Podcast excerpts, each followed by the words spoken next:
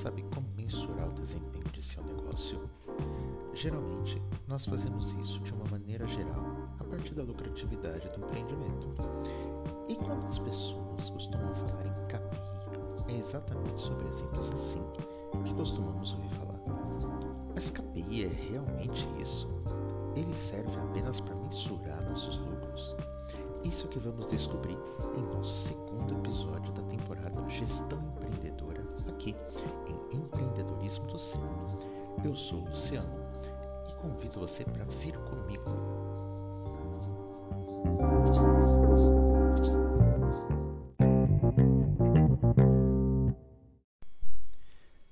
Você se empenhou muito em construir seu negócio. Definiu seu produto, escolheu seu segmento de cliente, selecionou cuidadosamente o ponto do negócio, montou um plano operacional super enxuto e colocou o negócio para funcionar. Passados meses ou mesmo anos, você precisa saber como realmente andam as coisas.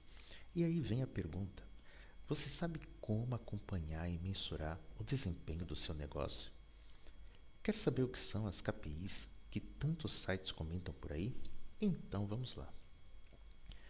Quando costumo falar de indicadores-chave de desempenho, ou as chamadas KPI, as pessoas logo falam de lucratividade.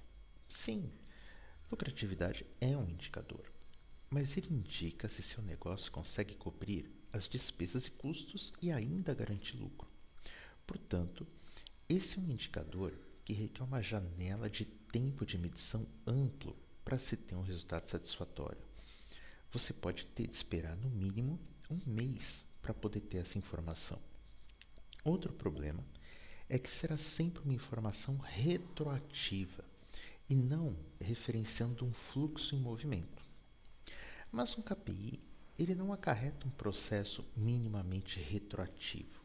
Na verdade, um KPI pode coletar dados em fluxo, o que permite a simulação de uma experiência que nenhum outro método poderia obter.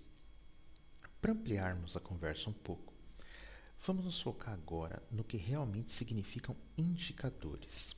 Porque afinal de contas a gente está falando aqui de KPI, que KPI ele tem uma percepção de fluxo, é, que ele consegue capturar diversos elementos que um único indicador como lucratividade não consegue, mas é, é sempre importante a gente esclarecer o, o que, que são, na verdade, indicadores. Eu costumo dizer que o mundo para nós, seres humanos, é sempre um mundo interpretado. Ou seja, qualquer fato do qual tenhamos conhecimento é sempre um fato interpretado. Essa interpretação, ela sempre se dá por meio de signos. A área que estuda esses signos é chamada de semiótica. E a área que estuda as cadeias e consequências práticas dos signos é conhecida como pragmatismo. O, o filósofo e cientista Charles Sanders Peirce, que foi o criador do pragmatismo lá na, no século XIX e virada para o século XX, ele costumava dividir os signos em três níveis. A gente tinha os ícones, os índices e símbolos. Eu não vou falar agora nem dos ícones e nem dos símbolos, não porque eles não tenham valor, muito pelo contrário, né? na verdade, eles têm um impacto enorme em nossas vidas e, e eles merecem um podcast específico para eles. Né? Quando a gente fala em ícones, é, isso imediatamente já remete a praticamente tudo na, na nossa vida cotidiana, na nossa vida é, moderna, né? porque basicamente quando você quer universalizar e tornar intuitivo o acesso a determinadas informações, você imediatamente remete elas a um ícone.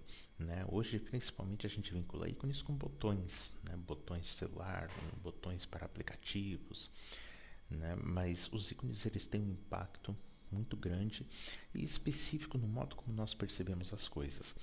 E os símbolos, eles possuem um, uma significação imensa, justamente por conta da enorme quantidade de informação que eles conseguem conter em uma única representação.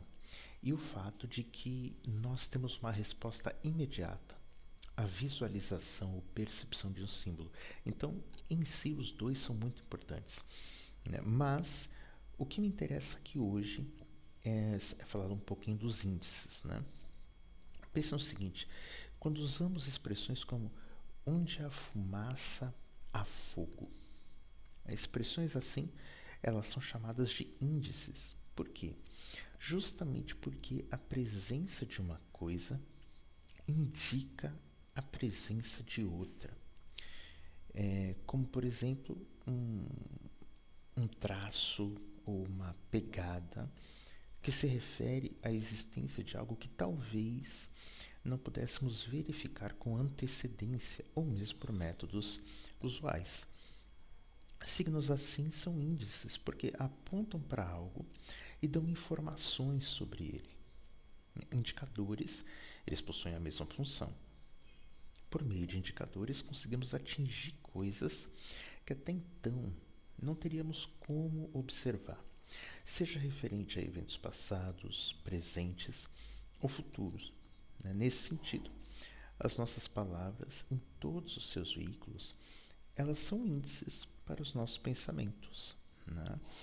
É, dependendo de como costumamos arranjar os nossos signos de linguagem, eles acabam se tornando que indicadores do nosso estado emocional, mental, social, indicando, por exemplo, se nós somos pessoas otimistas, se somos pessoas pessimistas, se somos ponderados, se nós somos impulsivos, se somos belicosos e por aí vai. Né? Então, sempre que nós temos determinados eventos ou características ou fatos que não são visualizáveis de uma maneira direta, muitas vezes um indicador é aquilo que nos aponta e acaba caracterizando e permitindo que a gente veja algo que numa observação direta a gente não conseguiria. Né? De maneira indireta, eles também podem ser usados para mensurar certos critérios, como o desenvolvimento de competências ou o nível de desempenho em um período. E é aí que os KPIs são tão importantes e se comportam de maneira mais ampla do que um indicador de lucratividade, por exemplo. Um indicador de desempenho, ele faz mais do que indicar um resultado necessário. O que ele faz é principalmente demonstrar uma relação. Essa é outra característica dos índices. Né? Uma vez que é, você tem um determinado evento que te permite mensurar um segundo evento ou um terceiro evento, você tem mais do que uma única circunstância aparecendo para você. Então você tem o que? Você tem uma relação. Né? Portanto, essa relação ela tem uma conexão e a partir da observação de um elemento, você entendendo a relação que ele tem com o outro, a presença de um indica a presença do outro. Né? E isso, isso para a gente é uma vantagem muito grande. É, e é o que torna um KPI algo muito interessante, pois por capturar uma relação, ele apresenta um caráter preditivo, auxiliando, por exemplo, a empresa, o empreendedor, a entrar na faixa né, de, de uma relação saudável entre esses elementos a partir da mensuração de um KPI. Um KPI demonstra uma relação de que tipo? Como disse antes, antes é, indicadores de desempenho capturam processos, eles capturam fluxos.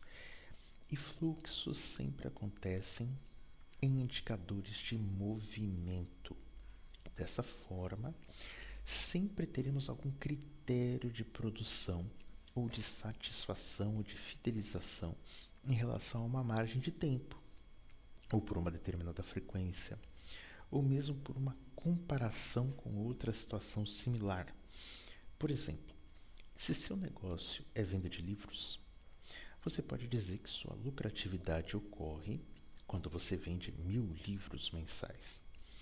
Um indicador de desempenho ele poderia ser, por exemplo, o número de livros vendidos por dia ou o número de cliques por minuto em uma livraria virtual.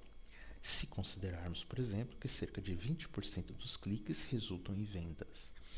Né? Então, tendo essas informações, você consegue, a partir de um elemento visível, mensurar um elemento não visível no momento. Né? Você olha e vê o que você já tem, mas você também consegue prever é, tendências futuras a partir disso.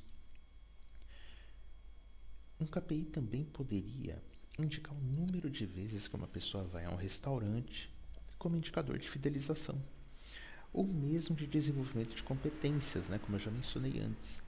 Imagine que uma competência ela é desenvolvida quando se consegue realizar com êxito pelo menos cinco situações nas quais aquela competência é requerida. Isso é uma situação hipotética. Né? É, isso aí é sempre necessário observar é, no caso de uma competência, tipo, em quantas situações uma pessoa se envolveu e ela conseguiu né, resolver a situação é, de, com êxito. Né? Então, a partir dessa mensuração, a gente consegue saber mais ou menos quantas situações uma pessoa precisa ter uma experiência para desenvolver uma certa competência. Por exemplo, podemos considerar que uma pessoa desenvolveu a competência de venda de porta em porta quando ela converte cerca de 10 vendas em uma hora em todos os bairros da rota programada diariamente pela empresa. Como podemos ver, KPIs são dinâmicos. Elas conseguem capturar movimentos de ações e extrair conclusões muito importantes a partir deles. E o melhor é que isso não resulta em decisões opinativas e subjetivas, mas sim objetivas e dinâmicas. E aí, gostou desse conteúdo? Então indique para os amigos e pessoas que você acredita que podem se beneficiar dele. Um grande abraço a todos e sucesso!